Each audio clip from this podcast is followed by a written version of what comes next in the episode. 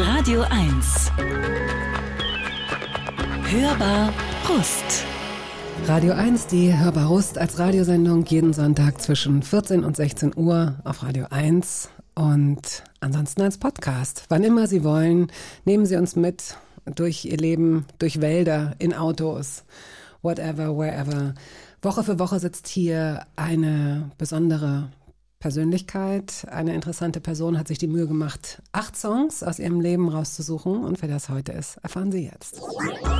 Radio 1. Hörbar Rust. Klassischer Filmplot. Kluges, hübsches Mädchen wächst in größter Armut in einer brasilianischen Favela auf. Er kämpft sich durch Bildung eine Chance, wird erfolgreich und schließlich von einem Mann erwählt und, puh, Glück gehabt geheiratet. So jedenfalls sahen Märchen früher aus. Allerdings ist dies auch die Geschichte unseres heutigen Gastes. Gut, das mit der Hochzeit dürfen wir streichen. Domitila Barros wuchs genau dort auf, in Recife, zwischen Müllbergen und Straßenkindern. Ihre Chance hieß nicht Ehe, sondern Uni.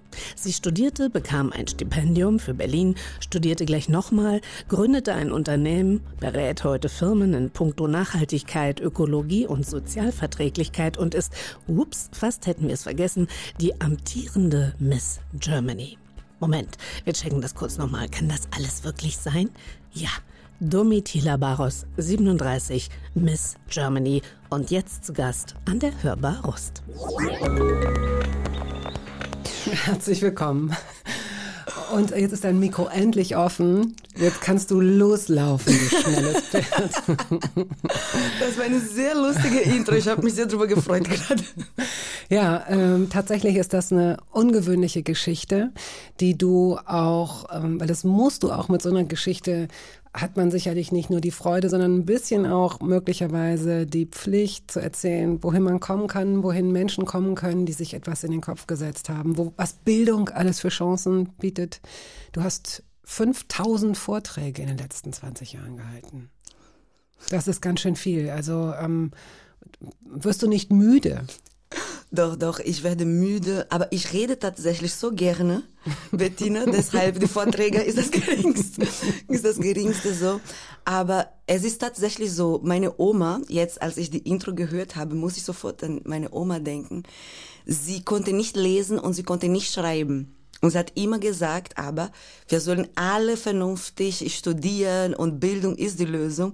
Und deshalb, als ich jetzt diese Intro gehört habe, nochmal so vieles immer Revue passieren lässt, dann ist für mich selber immer so ein kleiner Grinsel im Gesicht, weil es geht wirklich darum, was mein Leben komplett gerettet hat, war, dass ich immer neugierig war und immer ich Spaß am Lernen hatte. Und auch heute das zuzuhören, mhm. ist so, für mich selber, ist so, klingt Klischee oder vielleicht von oben herab, so man muss sich weiterbilden oder Bildung ist wichtig.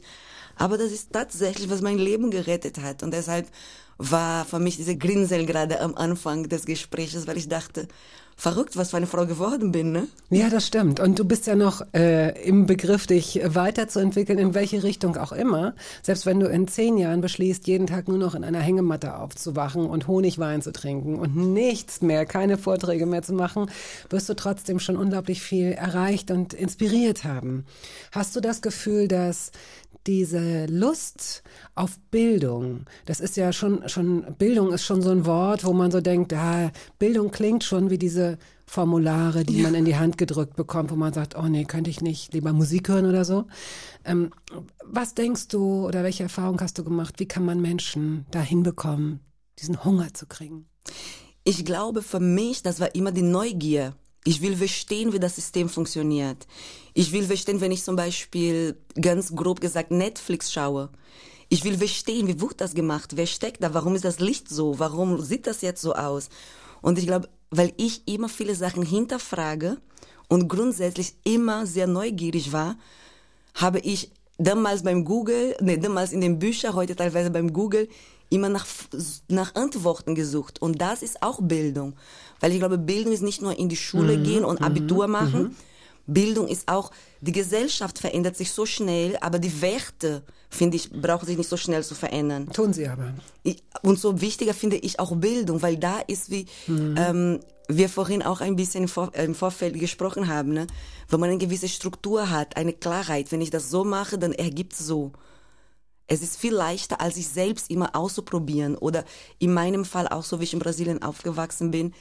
Es ist wirklich so, man hat zwei Möglichkeiten. Entweder sich für Bildung zu entscheiden oder kann man ganz schnell auch in Kriminalität rutschen. Es ist auch ein riesiges Problem nicht Problem, aber es ist ein riesiges Thema in Brasilien. Ist ja so. Gerade in den wir können ja tatsächlich mal, es wird immer ein kleiner Ritt äh, entlang der Klischees sein, die es aber nicht ohne Grund gibt. Ne? Also ähm, wie gesagt, ich bin, ich habe schon überlegt, es ist kulturelle Aneignung, wenn ich brasilianische Songs mitbringe, denn du hast eine völlig unbrasilianische Musikliste mitgebracht. Ich, das kann ja wohl nicht wahr sein. Da muss ich da jetzt mal gegensteuern. Und dann kam sofort so Ning, Ning, Ning, Ning, Ning, Alarm. Könnte das kulturelle Aneignung sein? So.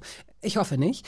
Ähm, ich möchte mich davon auch nicht so verrückt machen lassen, denn ich bin einfach begeistert durch diese Art von Musik und, ähm, und die Fragen, die ich dir stelle, sind hoffentlich, äh, vielleicht sind sie manchmal etwas eckig oder so, aber dann verzeih mir. Aber wir fangen vielleicht erstmal an mit Musik tatsächlich, damit wir so ein bisschen reinkommen in das Ganze.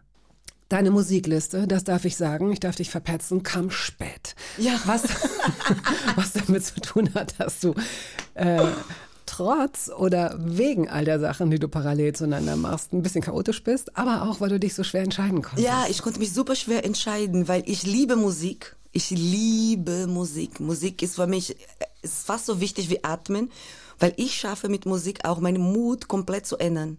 Deine Stimmung. Meine Stimmung, genau. Wenn ich schlecht gelaunt bin, ich weiß schon, was ich hören muss, damit ich on point ja. bin und wieder gut gelaunt ja. da bin.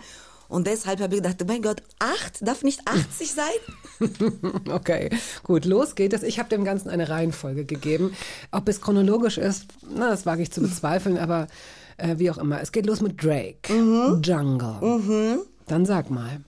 Jungle von Drake. Erstens, das finde ich ich liebe Drake und ich glaube, ich bin, gibt es viele andere Frauen da draußen, die Drake, glaube ich, auch also mögen. Und Männer Menschen auch natürlich. Überhaupt, Menschen, Menschen mhm. überhaupt, aber ich, ich kenne ihn eher so, so die Lieblings von den Mädels, weil er immer so schöne Sachen spricht in seinen Songs. Was sagt er denn zum Beispiel? Was wollen ähm, Frauen hören? Ähm, ich glaube, er, Wahrheit meist, die Wahrheit meistens, aber er schafft das sehr schön zu verpacken. Ich glaube, er macht das ganz gut. Mhm. Und den, den, Song Jungle, das wurde, ich wollte unbedingt mitnehmen. Ähm, ich glaube, ich bin sehr schwierig zu verstehen aufgrund dessen, dass ich so viele Unterschiedlichkeiten mitbringe und auch so viele unterschiedliche Interessen habe. Aber ich finde gerade diese Widersprüchlichkeit so interessant, weil die Welt ist auch widersprüchlich. Ja.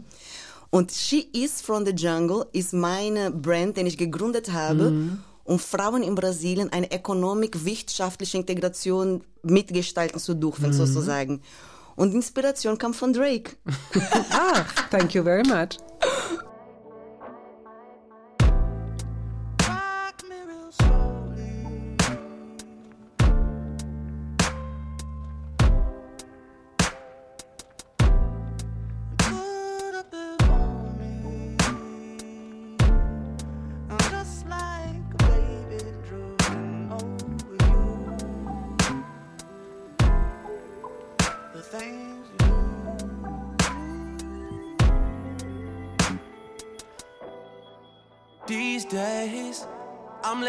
God handle all things above me. The things I can't change are the reason you love me. Listen, you can hear them calling my name. I'm all over the place, I can't sit in one place. I'm not ashamed at all. Domitila Barros ist heute hier zu Gast. Sie ist Unternehmerin, Sozialunternehmerin, das möchte ich noch hinzufügen. Und, ähm, und Miss Germany 22, 2022. Wir kommen zu all diesen Punkten sicherlich später noch. Unser Gespräch hat ja gerade erst begonnen. Nimm uns mit nach Brasilien, wo du aufgewachsen bist. Und bevor wir äh, Recife ein bisschen kennenlernen und die Favela, äh, vielleicht können wir erst mal klären, was sind Favelas, wie geht es dazu, wie war es da früher, wie ist es da heute? Ähm, die traurigste Seite von der Geschichte ist, dass es hat sich wenig verändert in einer Favela, so wie es vorher war und wie mittlerweile ist. Ich habe die Möglichkeit gehabt, im April nach Brasilien zu fliegen, nach drei Jahren meine Familie wieder zu besuchen, weil die leben noch in Recife. Mhm. Und meine Familie lebt in Schusslinien So heißt diese Favela. So heißt diese Favela. Linha do Tiro, auf Portugiesisch, auf Deutsch wäre Schusslinien. Und bevor ich geboren wurde, haben meine Eltern 30 Kinder bei sich zu Hause gehabt. Und die Geschichte dazu war, meine Oma, die Mutter von meinem Vater, sie konnte nicht lesen und nicht schreiben. Sie hat zehn Kinder zur Welt gebracht. Das ist für mich immer ein Erzählungswert, weil ich denke, wie kann man zehn Jahre schwanger sein? In meiner Realität ist Oh, so. sie hatte oft Sex, sehen wir es doch mal so. Sie hatte im, im Idealfall viel Spaß. Aber ich denke nur zehn Jahre schwanger. Das ist wie kann ein menschlichen Körper zehn Jahre, aber okay. Und sie wollte unbedingt, dass einer von ihren Kindern studiert. Das war sehr wichtig. Und mein Vater war das erste Kind, das ich studiert hatte. Und er hat Mathe studiert und hatte angefangen mit meiner Mama abends Kindern, die zum Betteln zu uns kamen, Zum lesen, Betteln. betteln, lesen und schreiben beizubringen. Und da fängt schon die Geschichte von einer Favela von meiner Perspektive. Weil eine Favela ist ein Ort, es gibt keine Geschichtsbücher über die Favela, aber was wir wissen, es ist, die von Generation zu Generation erzählt wurde. Brasilien wurde von Portugal kolonisiert. Aber bevor waren auch Französen, Spanien, andere Nationen dort. Aber die Nation, die besser bewaffnet hat, hat die andere rausgekickt und hat gesagt, ist mein Land. Und wir haben in Brasilien damals zu der Kolonialzeit eine Sklaverei. Und eines Tages hat eine Prinzessin ausgesprochen, die Prinzessin Isabel, dass ab heute sind die Sklaven befreit worden. Und so wurden die Tore geöffnet. Aber diese Menschen, die haben nicht geglaubt, dass sie wirklich frei sind. Somit sind die auf den Bergen gegangen, damit die von der Ferne Gefahr erkennen können und wegrennen, falls jemand käme und die erneut in Gefangenschaft zu nehmen. Und auf diese Berge sind das, was wir heute Favela nennen, entstanden. Diese Menschen sind dahin gegangen, haben mit Bretter, Papier und Sachen, die die gefunden haben, auf den Weg praktisch, deren Häuser gebaut. Und so sind die Favelas entstanden. Interessant ist aber zum Beispiel zu sagen, dass die Menschen, die in der Favelas leben, diesem Land gehört denn bis heute nicht. Weil die haben nie diesem Land gekauft. Die sind dahin gegangen, haben mit Bretter und Papier was gebaut. Und jederzeit aus verschiedenen religiösen Gründen kommen die, die Regierung sozusagen und schmeißen diese Menschen raus. Wie zum Beispiel zu der Zeit der WM. Oder, oder Olympische Spiele oder so. Ne? Genau. Es gab äh, Militärpolizei, es gab Elite-Trupps, die das Ganze bereinigen sollten. Gab es aber auch schon äh, vorher. Es sind ungefähr, die Zahl schwankt wohl, ähm, 700 bis 900 Favelas, die es in Brasilien gibt, habe ich gelesen. Ungefähr ähm, 11 bis 12 Millionen Menschen leben in den Favelas. Das entspricht pikanterweise fast der Bevölkerung Portugals, also der äh, Besatzer, der Kolonialisten damals. So interessant, weil Portugal heute eu- in Europa so konnotiert wird als so ein wahnsinnig, es ist so erstrebenswert, dass Portugiesen sind so freundlich und so gar nicht, wirken gar nicht so dominierend, sind gar nicht als aggressives Volk in der Wahrnehmung. Ne? Das war früher einfach anders, es war eine andere Zeit. Und obwohl in der Favelas sich wenig verändert hatte, in Portugal hat sich aber vieles verändert. Weil aufgrund der politischen Situation in Brasilien sozusagen, weil es ein Thema, das ich auch immer sehr aufpassen muss, wie ich das formuliere, Ja. weil Politik und Brasilien im Moment eine, riesigen, eine riesige Herausforderung. Könnte es bedeuten, darf ich dich ganz kurz, Ja? dass du nicht zurückfliegen darfst oder, oder dass man dir dort vor Ort Schwierigkeiten macht? Nee, nicht direkt, aber das heißt auf jeden Fall, dass ich auf bestimmte Sachen achten soll, wie ich formuliere. Zum Beispiel, Was passiert sonst? Meine Eltern, die haben keinem Straßenkinderprojekt, weil es gibt ja keine Straßenkinder in Brasilien. Offiziell. Somit rede ich nicht hier gerade im Moment über Straßenkinder. Ich Ich, rede über humanitäre Arbeit, weil das dürfen die machen, weil wir haben, wir sind so großzügig, dass wir wollen ja humanitäre Arbeit machen. Dazu muss man sagen, okay, deine Eltern haben eine, äh, eine, eine NGO gegründet vor vielen Jahren, um diese Straßenkinder, die es Über offiziell 5000. nicht gibt, 5000 Kinder mit Bildung und äh, medizinischer Versorgung und so weiter ähm, auszustatten. So, jetzt haben wir einen Schachtel, Schachtel, Schachtelsatz. Entschuldige bitte. Also zurück. Genau, zu der Unterschied. Worauf ich hin wollte, ist, dass in den Favelas ist das Leben sehr ähnlich, wie es vorher war, als ich klein war. Das konnte ich wieder bestätigen im April. Aber ein Unterschied zum Beispiel in globaler Ebene ist, es gab nie so viele Brasilianer in Portugal wie im Moment. Und ich glaube, der größten Teil der Zugwanderer in Portugal sind Brasilianer. Und das ist für mich eine interessante Beobachtung, wie alles immer in beide Richtungen geht. Ja. Es ist eine Frage der Zeit. Gut. Ähm, die Zustände in Favelas haben sich auch leider äh, nicht großartig verändert. Es herrscht, früher hat man es ähm, Bandenkriminalität genannt, Drogenbanden. Das, dieses Wort ist heute, korrigiere mich, wenn ich das, wie gesagt, das, möglicherweise bin ich ähm, zu oberflächlich informiert. Äh, heute ist es ein fast romantisches Wort, es so zu nennen, weil es ist äh, richtig Mafia, es ist wirklich extrem hart. Es gibt äh, diese, diese Spaltung einmal in die Favelas und einmal, wie heißt es, Asphalt, Asf äh, wie heißt die Äh, andere? O centro, né? Es ist so wie Zentrum und Peripherie wird in Brasilien so aufgeteilt. Und ich, erstens muss ich wirklich sagen, ich finde es so schön, dieses Gespräch, das wir gerade haben und in Bezug darauf, dass wir haben den same Mindset, wir haben dieselbe, viele englische Vorstellungen von Leben, aber heutzutage ist es so schwierig, über bestimmte Themen zu sprechen. Das merken wir beide auch, wie wir immer so aufpassen in der Formulierung sozusagen. Egal wie man formuliert, es geht um was man gemeinsam so gestaltet. Das finde ich richtig schön, gerade in Okay. den Gesprächen zu spüren. Und zu dem, ähm, noch zurück zu dem Thema mit Favelas und Asphalt geht es da vieles darum, dass in den Favelas gibt es kein fließendes Wasser, keine Polizeistation, der Müll kann nicht abgeholt werden, weil es gibt keine Infrastruktur und es ist auch keine asphaltierte Straßen, wo die Müllwagen reinfahren können. Es ist auch so, dass in der Favelas herrscht noch mehr Gewalt als in anderen Ecken von Brasilien. In meinem Fall persönlich, weil das darf ich sagen, weil das was ich erlebt habe, ist meine beste Freundin vor mir ermordet worden von der Polizei, als ich zwölf war. Leider Gottes habe ich damals mit 13, was ist leider Gottes, mit 13 habe ich angefangen, Kindern Lesen und Schreiben auf der Straße beizubringen, weil ich hatte zwei Möglichkeiten. Entweder Depression, Heulen und Angststörung entwickeln oder selber proaktiv was machen und das Gefühl zu haben, okay, ich verändere doch und das wird besser. Du hast, ich habe ähm, in einem anderen Interview von dir entnommen, dass du als kleines Mädchen schon immer Reflex hast, dich, äh, reflexhaft dich auf den Boden geworfen hast, wenn, äh, wenn wieder eine Elitetruppe Ja. der sogenannten Elitepolizei kam. Äh, dazu ist vielleicht zu sagen, dass von staatlicher Seite immer versucht wurde und auch heute noch versucht wird, ähm, zu leugnen, dass es diese Armutsviertel gibt und dass sie tatsächlich, dass Menschen umgebracht werden. Also das heißt, diese Favelas werden auch wurden früher regelmäßig abgerissen, den Boden leicht gemacht und kaum war das beendet, standen sie eigentlich auch schon wieder. Und ne? das passiert heute noch.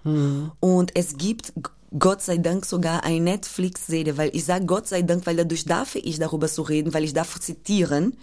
Und es gibt eine Netflix-Serie und das heißt Tropa di Elite und das ist eine Serie darüber, wie eine bestimmte Polizeigruppen in Brasilien das Recht hat, Menschen umzubringen. Die tragen auch eine bestimmte Polizeiklamotten und wir in den Favelas wissen, wenn die reinkommen, schmeiß dich auf den Boden oder siehst du, dass du nicht im Weg bist. Weil in Brasilien ist auch in dem Todesurkunde, eine Urkunde, Grund oder Benennung zu schreiben, Bala perdida. Und das heißt verlorene Kugeln. Oh, Das, ich kenne, nicht tausend wäre übertrieben gesagt, aber fühlt sich so an. Ich kenne Dutzende von Müttern, die Sonne verloren haben unter 18 Jahren und in den Sterbeurkunde steht Bala perdida, was be- über, auf Deutsch übersetzt heißen würde verlorene Kugel. unglaublich. Und es gibt ja, tatsächlich bekommt ja auch überhaupt eine Todesurkunde und überhaupt in die Statistik geht ja nur ein, wenn eine Geburtsurkunde hat. Und das sind ja auch längst nicht alle. Ne? Also das Genau. heißt, die Dunkelziffer ist da auch nochmal ähm, sehr viel höher. Ähm, jetzt ist es ist vielleicht ganz gut, dass wir äh, tatsächlich in dieses beklemmende, aber hoffentlich nicht allzu beklemmende, sondern hoffentlich auch informative äh, eine Musik reinbringen, um dann auf deinen Weg zu kommen und dich als kleines Mädchen zu beobachten, wie du da gelebt hast und wie du die Favela irgendwann auch verlassen hast. So, was kommt denn jetzt hier eigentlich? Nico, diese Welt braucht Liebe. Nico! ähm, gibt es dazu eine Geschichte? Warum hast du dieses Lied ausgesucht? Das Lied spricht mir aus der Seele, obwohl ich nicht geschrieben habe. Ich kenne den Nico mittlerweile ähm, und ich sage auch immer zu ihm, es ist für mich unerklärlich, dass er das geschrieben hat. Ich, ich, ich, es steht alles in dem Lied. Wir müssen hören Okay. und dann Okay. macht alles Sinn. Gut. Diese Welt braucht Liebe. Wo sind wir die Helden hin? Ich fühl mich wie Will Smith in Hancock, drunk auf der Parkbank, komm auf meine Rolle nicht klar.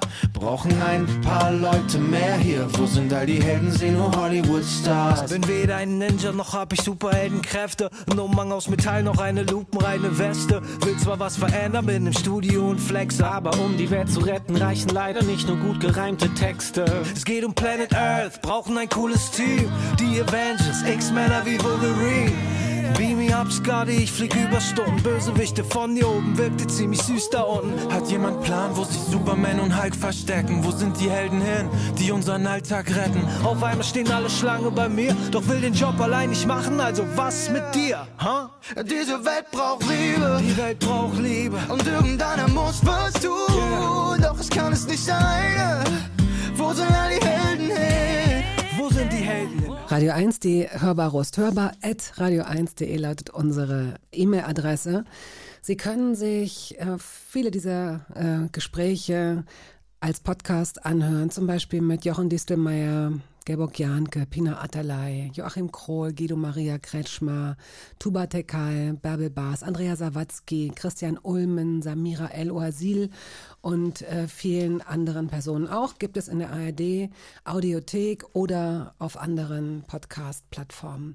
Also hier sitzt heute Miss Germany aktuell ähm, aber auch jemand, der zudem, und das will ich den anderen Miss Germanys vor dir gar nicht absprechen, dass sie auch interessante Lebensgeschichten haben, aber deine ist schon äh, sehr einzigartig wahrscheinlich. Also gehen wir jetzt mal, eine jede Geschichte ist einzigartig. Deine ist aber ziemlich spektakulär. Oh, Gehen wir mal, gehen wir in die Favela Schusslinie. Wie wird sie ausgesprochen? Linha do Tiro. Gut. Da ist also dein Vater, der Mathematik studiert hat und deine Mutter schon kennengelernt hat. Die beiden sind ein Paar. Es klingelt. So ging es los, diese Idee. Äh, wie wird das ausgesprochen? CAM, die Organisation. C-A-M-M, falls Sie äh, davon hören und die möglicherweise auch unterstützen wollen. Die gibt es heute noch. Dort werden Straßenkinder aufgenommen, unterrichtet, medizinisch versorgt. 5000 Kinder, hast du vorhin gesagt, sind da schon. Das Projekt existiert seit knapp 40 Jahren. Wow. Und in diesen 40 Jahren sind über 5000 Kinder betreut worden in dem Projekt. Und darum hatte ich auch diesen Song ausgesucht, weil meine Eltern haben mir vorgelebt, dass man muss sich einbringen. Ich hab, meine Mutter hat immer gesagt, Domitila, wie kannst du das sehen und nichts machen? Ich konnte nicht liegen und Fernseher gucken oder irgendwas Normales machen, weil es war immer etwas ganz Schlimmes, das passierte und sie hat immer nur gesagt, du siehst doch, das Kind ist hingefallen, wie kannst du gucken und nichts machen? Mit 30 oder 40 Geschwistern, die gar nicht deine Geschwister sind. Man muss dazu sagen, du hast noch einen Bruder, Carlos, der ist drei Jahre nach dir zur Ja. Welt gekommen. Nichtsdestotrotz, da sind einfach ganz, ganz viele äh, Kinder. Wie muss ich mir das denn vorstellen? Also äh, wart ihr denn in dem Sinne privilegiert, dass du auch sagst, ja, äh, Ja. versuch das mal zu Ja, beschreiben. das war meine Situation war immer eine sehr spannende Situation, weil ich war für die Kinder, die meine Eltern betreut haben, extrem privilegiert. Weil ich hatte ja Eltern, die so cool und von der Perspektive und so großzügig waren, dass sogar diesen Kindern mithelfen konnte. Und deshalb, Wieso konnten sie das? Wo haben sie das Geld herbekommen? ähm, meine beide Eltern haben ich studiert und das war schon eine Ausnahmesituation von dieser Realität, in der wir da gelebt haben. Und die haben das Projekt erstmal zu Hause angefangen und das Projekt hat schon immer von Spenden gelebt. Die waren auch zum Beispiel in Europa, das erste Mal, dass wir hier in Europa waren, um Vorträge zu halten, war ich sieben Jahre alt. Und da haben die damals auch in Europa schon Awards bekommen, weil die waren Brasilianer von der Favela für Kinder in der Favela. Ja. Und die Aufmerksamkeit, das ist, was ich immer sage, Bettina, die Menschen sind gut. Und das habe ich erleben durfte durch meine Eltern. A, meine Eltern haben immer gesagt, ein Leben zu ändern dauert mindestens 18 Jahre, weil ein Kind kommt mit drei Jahren und dann geht vielleicht mit 18 hier raus und dann begleiten wir noch drei Jahre. Und immer habe ich die Erfahrung gemacht, manchmal sind wir aufgestanden morgen, die Kinder waren da, aber gab es noch nicht mal genug Essen für alle Kinder. Und dann plötzlich klingt das Telefon. Hallo, wir sind die Gemeinde so und so. Wo, braucht ihr dies und das? Und immer habe ich diese Erfahrung gemacht. Die Menschen sind gut. Ich habe viele gute Menschen kennengelernt, die entweder gespendet haben oder ein von den Gründen, warum ich nach Deutschland gekommen bin, ist, als ich sieben war, habe ich einen Journalist kennengelernt Und er war als Student dreimal bei uns in dem Jahr, weil er wollte diese Geschichte erzählen. Keiner hat sich beworben, keiner hat ihn gesucht. Er kam und er hat auf einmal gesagt, diese Geschichte von dieser Familie muss anderen auch hören. Und so war mein ganzes Leben so, dass ich habe immer Menschen gesehen und erlebt. Für viele Leute klingt verrückt, 40 Jahre in einer Favela Kindern zu helfen. Aber durch das zu sein, 30 Jahre lang oder 20 in meinem Fall, habe ich viele Menschen kennengelernt, die genau das unterstützen wollen. Ja. Ähm, warum äh, konnten und können Sie das bis heute realisieren, ohne angegriffen zu werden? Denn in dem Moment, wo Sie Kinder ähm, ähm, Kindern eine Perspektive geben, sind diese Kinder nicht mehr äh, Drogenkuriere beispielsweise. Denn äh, jetzt kommen wir wieder an dieses, äh, wo ich nicht genau weiß, aber äh, offenbar ja schon. Es ist wie gesagt nicht nicht so eine romantische, ähm, lass uns mal ein bisschen Haschisch von A nach B tragen. Es Nee. sind äh, ganz knallharte, äh, es Gefährliche sind, äh, gefährliche Berufe. Berufe und das ist auch eine extrem, das ist dann doch sehr, sehr professionell durchstrukturiert, was ich da so gelesen habe und äh, ohne ohne Mitleid oder ohne Empathie, wobei eben diese Mafia-Strukturen ja auch ein bisschen Schutz beinhalten und ein bisschen, wenn du auf unserer Seite bist und für uns arbeitest, werden wir dafür sorgen, dass es dir gut geht und so ein Kind äh, verdient an ein, zwei Tagen dann möglicherweise mehr, als es normalerweise für den Monat kriegen würde, kann ich mir vorstellen. Also warum werden deine Eltern nicht bedroht, wenn sie diesem Markt Kinder entziehen?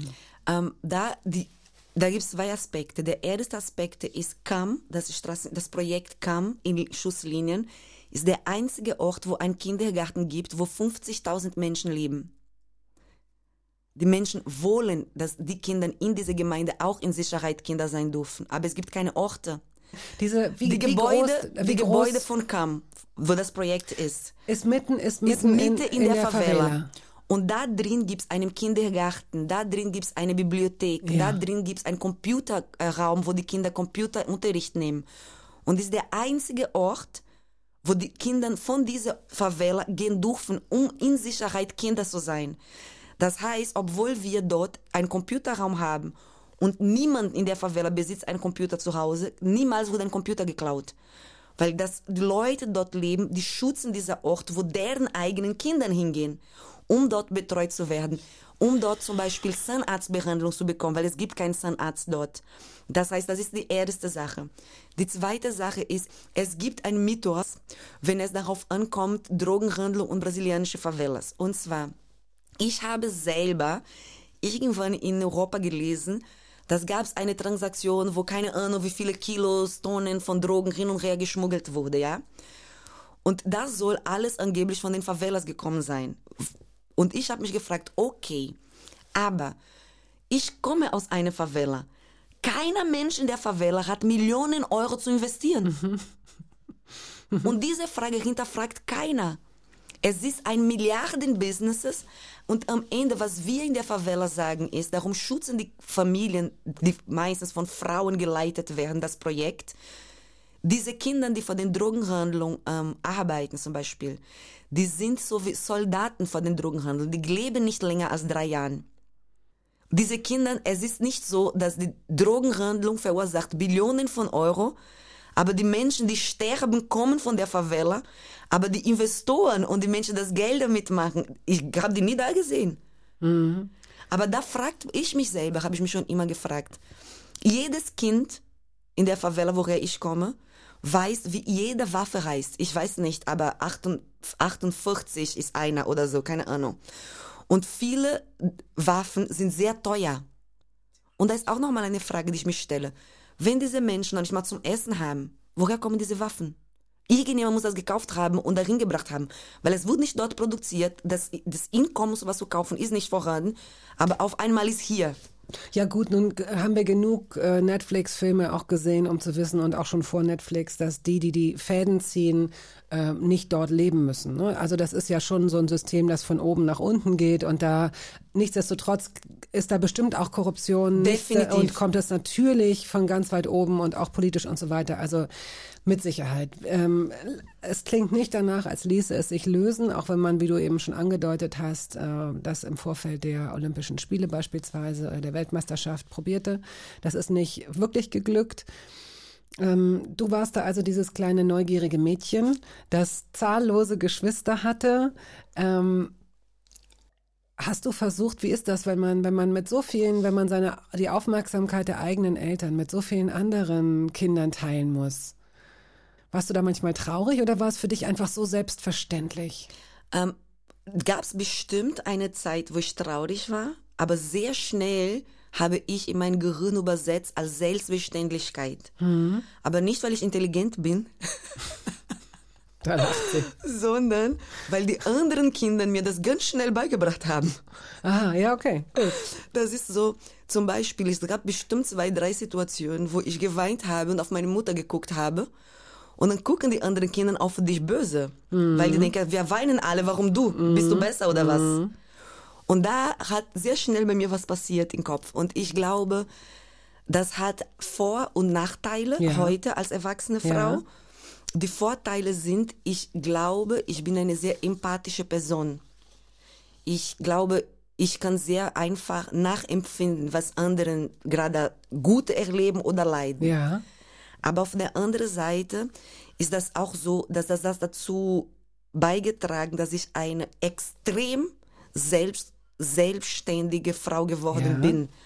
Und das ist nicht eine, das ist doch ein Nachteil. Ich weiß nicht. Ich habe gerade überlegt, äh, interessant, dass du das in vorauseilendem Gehorsam einen Nachteil nennst, weil eigentlich ist das das, was du anderen Frauen beibringen möchtest. Und das ist das, wonach sich ganz viele Menschen, ob nun die sich als Frauen lesen lassen oder nicht, sehnen und was sie vielleicht nie kriegen werden. Und das ist das, worauf auch Chancengleichheit basiert, dass Frauen selbstständig werden und dann immer noch eigene Fehler machen können. Aber sobald Frauen zum Beispiel auch finanziell selbstständig sind, können sie ganz andere Entscheidungen fällen. Das, das ist, ich, ich sage bewusst auch Mhm. Nachteil, weil ich kriege deshalb so viel Kontra und ich bin, ich kann gar nicht anderes. Diese, ich bin ein Teamplayer, aber ich habe diese Selbstständigkeit extrem an mir, weil ich komme aus einem Zuhause, wo ich musste aufstehen, meinen Tee kochen, meinen Tee trinken und weiter geht's. Es ist nicht so, Mama, gibt's nicht Ja. so, ne? Es wird noch nicht mal einfallen. Und ich glaube, das, ja, das sind die zwei Ergebnisse davon. Aber im Moment fühlt sich doch zu selbstständig zu sein, kann auch ein Last mit sich bringen. Naja, es ist dann, es ist dann eine Last, wenn man in einer Beziehung, in einer Zweierbeziehung steckt und die andere Person das Gefühl hat, nicht reinzukommen, dir nie Hilfe anbieten zu müssen, äh, dass du nie um Rat fragst und so weiter. Aber dann findet man möglicherweise andere Ebenen, wo man sich nahe Ja. ist. Also ich finde, dass die Selbstständigkeit nicht der Punkt sein sollte, an dem man sich selbst klein macht oder wieder was verändert. Aber das muss jeder Mensch für sich entscheiden. Ich sage nein, denn Konstantin Wecker sagt nein. Ja! nein! Sagen nein heißt der Song und den spielen wir jetzt. Wenn sie jetzt ganz unverhohlen wieder Nazi-Lieder johlen, über Juden Witze machen, über Menschenrechte lachen, Wenn sie dann in lauten Tönen saufend ihre Dummheit frönen, denn am Deutschen hinterm Tresen muss nun mal die Welt genesen. dann steh auf und misch dich ein, sage nein. Domitila, diese Geschichte mit deiner Freundin, die vor deinen Augen erschossen wird. Du bist zwölf oder 13 Jahre alt. Äh, wie wurdest du da aufgefangen? Was wurde dir erklärt? Ähm, es gab ehrlich gesagt gar nicht so viel Zeit dafür. Ich habe aber tatsächlich danach im Nachhinein anschließend in Brasilien eine Traumabewältigungstherapie gemacht, in dem Straßenkinderprojekt auch. Und es war tatsächlich so, dass an dem nächsten Tag schon der Vater von der andere und so geht's weiter. Das ist so gewesen, dass ich in viele verschiedene Therapien in meinem Leben das abgearbeitet habe. Und das ist etwas, das ich mit viel Freude und Stolze erzähle, weil ich glaube, es wird sehr oft, ähm, ich, ich verstehe nicht, warum Menschen sich schämen zu erzählen, die sind oder waren in das Therapie. Stimmt, das stimmt. Ich für mich war eher so, ich war ein von den wenigst privilegierten Menschen, der in Therapie besuchen durfte. Mhm. Und immer mein, meine, ich sage auch, ich habe teilweise bei Instagram Posts gemacht, wo ich sage, I feel my therapist don't get enough credits here. Weil diese Frau hat mehr geleistet als die ganze Nationalmannschaft zusammen, so gesehen. Und ich finde wichtig, bei mir ging es erst mal darum, dass ich Jahre später als Teenager in Brasilien in dem Straßenkinderprojekt eine Therapie gemacht habe. Danach habe ich auch im später, in, ich habe auch, als ich Anfang 30 war, einen Burnout gehabt und das war noch Folge von dieser traumatischen Erfahrung. Und deshalb habe ich Gott sei Dank die Möglichkeit gehabt, in drei unterschiedliche Phasen von meinem Leben mich intensiv damit auseinanderzusetzen. Mhm. Also äh, wie du sagst, es ist eigentlich ist es ein, ein Privileg irgendwie. Es sind so ein paar Sachen, die äh, früher falsch konnotiert wurden oder sagen wir so so konnotiert wurden, dass es heute schwer ist, dieses Bild wieder wegzuradieren, mhm. neu zu radieren. Das ist ganz egal, ob es der liebe Gott ist, der, dass, dass Gott als Figur männlich ist mit einem weißen Bart und auf so einer Wolke ist, oder ob es Migräne, ah, das ist die Ausrede für eine Frau will keinen Sex, oder ob es tatsächlich sowas ist, dass mhm. Leute sagen, an ah, der Therapie hast du wohl eine Meise, war? Wolltest du in die Irrenanstalt oder wie? Dabei ist es eigentlich ein Zeichen dafür, dass Menschen an sich arbeiten und wer mit dem Wort ein Problem hat, kann es ja Coaching nennen oder so. Also insofern ist es auch toll, dass du das jetzt nochmal, dass du da nochmal so ähm, offen damit umgehst. Die erste Hälfte äh, haben wir fast schon hinter uns. Gleich steigen wir aber noch ein, falls es jetzt da Menschen gibt, die sagen, wie was? Wir haben noch gar nicht über Miss Germany gesprochen und wie das sein kann, dass eine 37-jährige Frau, die zudem noch tätowiert ist, wie kann das denn sein, dass die Miss Germany geworden ist? Weil sich vieles verändert hat, weil sich eigentlich alles verändert im Leben. Legendary hast du mitgebracht. Welshly Arms. Kannst du uns dazu noch ein Stichwort geben? Ja, das war der Song von der Finale von Miss Germany. Ah. Und wir waren 22 Finalisten, Kandidaten, die wirklich Freundinnen geworden sind. Und wir haben alle 22 nur geweint. Und deshalb diesen Song wird für uns auf jeden Fall in Erinnerung bleiben.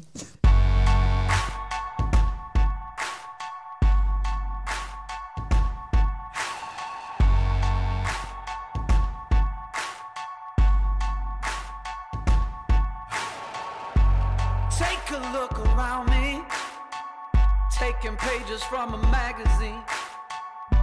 Been looking for the answers ever since we were 17. You know, the truth can be a weapon to fight this world of ill intentions. A new answer to the same question How many times will you learn the same lesson? I think they got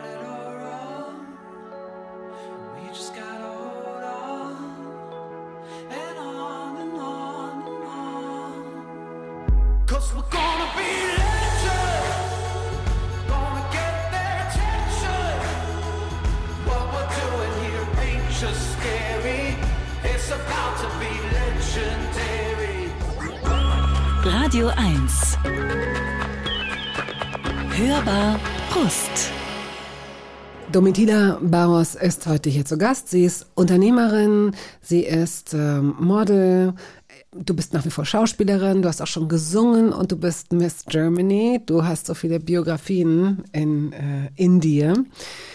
Mit 13 hast du angefangen zu arbeiten, weil deine Eltern dir gesagt haben, wenn du weiter zur Schule gehen willst, sprich Schulgeld, wir reden über Privatschulen und Privatschulen nicht im Sinne elitär, aber schon so, dass, äh, dass man wusste, dass die Kinder dort einigermaßen anständig unterrichtet werden, dann musst du arbeiten. Was hast du gemacht? Ich habe dann angefangen, Kindern Lesen und Schreiben beizubringen durch Tanzen und Theater. Erklär. Weil ich schon immer sehr ADHS unterwegs war. Okay. Hatte ich immer gedacht, es ist furchtbar. Wir haben die Bücher nicht, wir haben die, die Notebooks nicht und wir müssen noch alles auswendig lernen. Wie soll das gehen? Lass mal tanzen, Leute.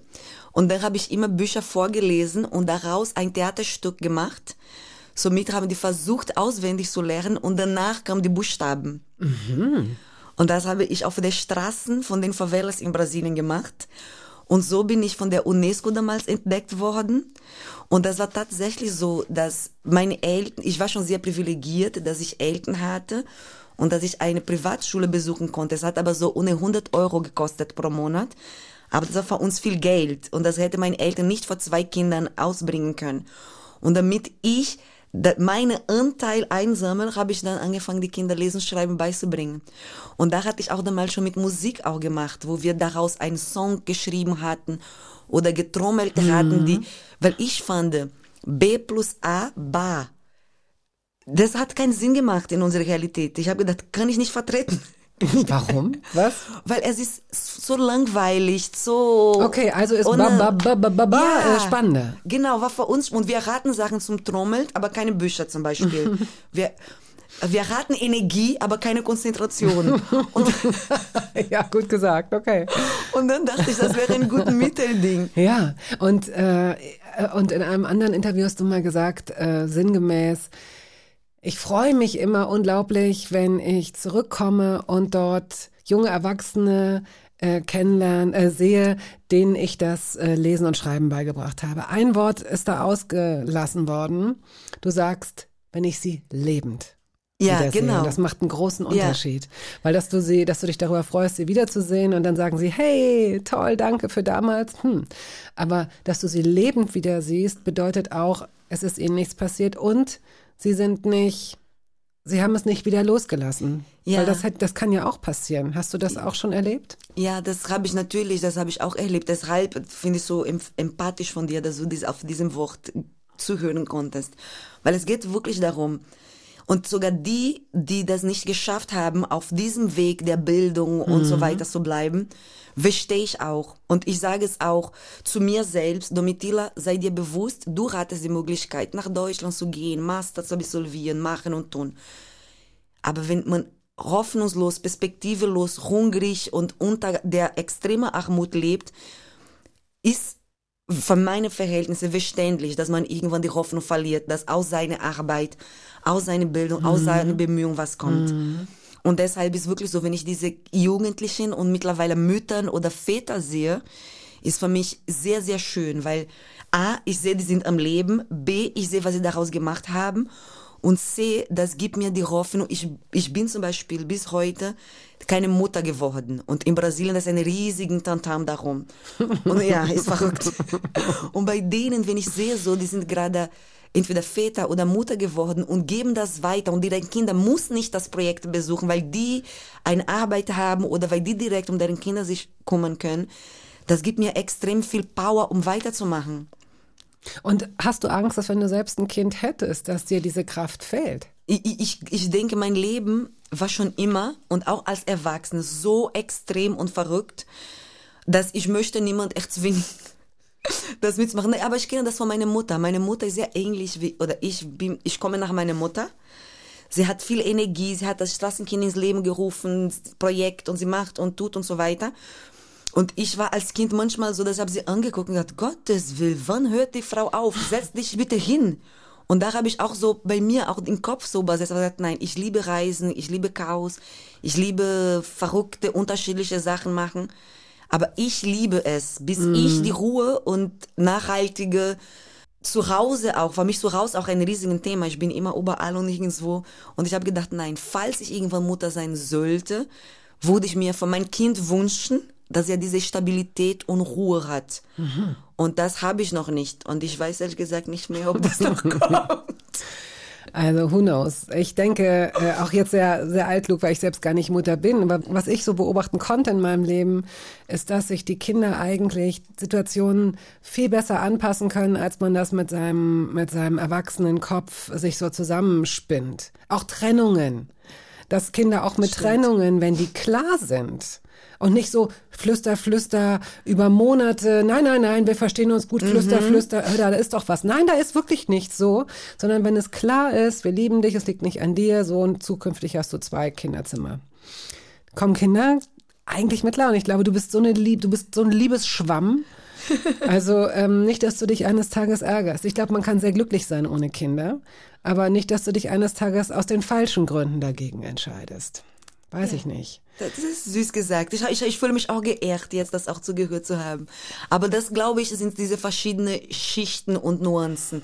Es hat die brasilianische Hintergrund, meine brasilianische Vorstellungen von äh, Frauen und Kind und so weiter. Und dann kommt diese andere praktische Ebene. Aber deine Mutter hat sie doch eigentlich vorgelebt. Deine Mutter hat dir eigentlich vorgelebt, okay, du bist süß, du bist meine Tochter, aber jetzt geh aus dem Weg, ich muss andere Sachen machen. So, das einzig Konstante war dieses Haus. Ja, Ansonsten genau. war, hast du ja auch gesagt, du musstest improvisieren improvisieren, du musstest arbeiten, das hast du auch gern gemacht. Also wie auch immer, du wirst dich schon für dich richtig entscheiden, sicherlich. Ja. Und man kann auch sehr glücklich sein ohne eigenes Kind. Also das, ähm, und du wirst diese Energie wahrscheinlich immer haben. Und vielleicht wird dein Kind eines, eines Tages auch so sein. Viel Spaß. Genau, das hatte ich auch immer gedacht. Oh mein Gott, zwei Domitilen in einer Wohnung, das kann nicht gut enden. Ähm, Rihanna hast du mitgebracht. Ja. Die gerade Mutter geworden ist. Genau. you Needed Me. Bin ich auch gespannt. Ähm, zu sehen, ob sie, äh, sie ist ja sehr exhibitionistisch, sehr selbstbewusst mit ihrem Körper umgegangen, sehr sexuell, sehr offensiv. Bin sehr gespannt, ob sie das weiter so macht oder ob es dann so eine, weiß ich nicht, plötzlich so ein, ja, eine Veränderung, so eine, so, eine Muttervernunft gibt. Weiß ich gar nicht, ob ich mir das wünschen würde. Warum dieser Song? Ähm, ich bin ein riesiger Fan von Rihanna als äh, Frau, als sie kommt aus Barbados und was sie mit ihrer eigenen Kunst und für meine Wahrnehmung, ich kann falsch liegen, sie wirkt auf mich sehr authentisch Ja. und das hat mich immer sehr inspiriert, authentisch zu sein, weil ich bräuchte zu sehen, das funktioniert bei irgendjemand, der so ist, so aussieht, so redet, so sich bewegt. Und da war sie für mich, obwohl sie jünger ist. Aber sie sie spielt auch, oder? Ja, mit Sicherheit. Also im Sinne, dass sie spielt mit, also ich glaube, dass sie nicht dann nicht nicht authentisch ist, aber sie sie merkt ja, was sie aus, auslöst und das ist für sie, dass sie das Gefühl, in bestimmte Ecken Ja. und in andere Ecken sich zurückzieht. Aber ich fand, ich fand immer ihr Werdegang und ihre Out, von meiner Perspektive Authentizität sehr inspirierend Mhm. für viele Sachen, die ich, die ich ausprobieren wollte. Und aus fehlendem Selbstbewusst vielleicht nicht ausprobiert hätte, ja, tatsächlich. Wenn ich nicht gesehen hätte, geht doch. Und da funktioniert so und solche Sachen. Und das ist das Erste. Und da hat sie letztes Jahr darüber hinaus 15 Millionen Euro gespendet oder 15 Millionen Dollar nur an Umweltschutzorganisationen und nur in Länder, wo keine soziale Staat gibt und das unterstützen. Und so wie sie das alles aufgebaut hat, war nochmal für mich so großartig und wundervoll. Deshalb, sie ist auf jeden Fall eine, für mich, sie ist nicht nur eine Sängerin, sie ist auch eine Aktivistin. Weil von meiner Perspektive, ja, mhm. von meiner Perspektive, sie gehört zu den Künstlern, die bestimmte wichtigen Themen auf der Erde manchmal zumindest vordergründig rutschen lässt. Und mit ihrer Kunst hat sie eine Reichweite, das anderen Aktivisten vielleicht so in der Form nicht gehabt hätten. Und dafür mag ich sie sehr. Und diesen Song war in eine sehr bestimmte Phase in meinem Leben sehr wichtig, weil aufgrund dessen, dass ich aus dem Straßenkinderprojekt von meinen Eltern komme, ich bin dort mit den Straßenkindern aufgewachsen und es gab eine Zeit, wo mein Selbstbewusstsein und mein Bild von mir war sehr zerstört und ich musste mich identifizieren mit der Domitila, die ich bin. Ich durfte nicht mehr das Mädchen aus dem Slum sein. Weil du kannst nicht mit den aussagekräftigen Politikern und in AG-Vorstand sitzen und Beratung machen, wenn du dich siehst und verstehst als das arme Mädchen aus der Favela, die nicht genug zum Essen hat. Du verhältst dich anderes, du redest anderes. Und ich habe durch Therapie, aber auch durch Kunst und in dem Fall Musik viel an mir da gearbeitet, um heute hier selbstbewusst sitzen zu dürfen und sagen, wer ich bin und warum ich so bin. Und da war dieser Song von Rihanna in dieser Phase wichtig, weil viele, viele Menschen haben versucht, mir beizubringen, ich brauche denen. Und ich war immer sehr selbstständig, aber immer sehr freundlich, nett und dankbar. Und ich muss in eine bestimmte Lebensphase verstehen, was ich aber auch bringe zu dem Table. Weil ich war immer sehr dafür, ich setze mich dafür dass du nicht ein. nur dankbar sein musst, sondern Ja. dass du auch etwas dazu beiträgst. Genau, und für mich war immer wichtig, was beizutragen. Ich, ich, ich habe große Schwierigkeit, nur anzunehmen. Ich will immer, dass in beide Richtungen gehen. Und für eine Zeit, das ist auch wichtig in meiner Beratung vor Frauen, für eine Zeit war wichtig, mein Bild von mir selbst selbstbewusster und klarer zu definieren und zu feststellen, was ich alles schon erreicht und ermöglicht habe. Nicht nur für mich, aber auch für anderen. Und dann bestimmte Räume eintreten zu können. Und deshalb habe ich diesen Song heute mitgebracht.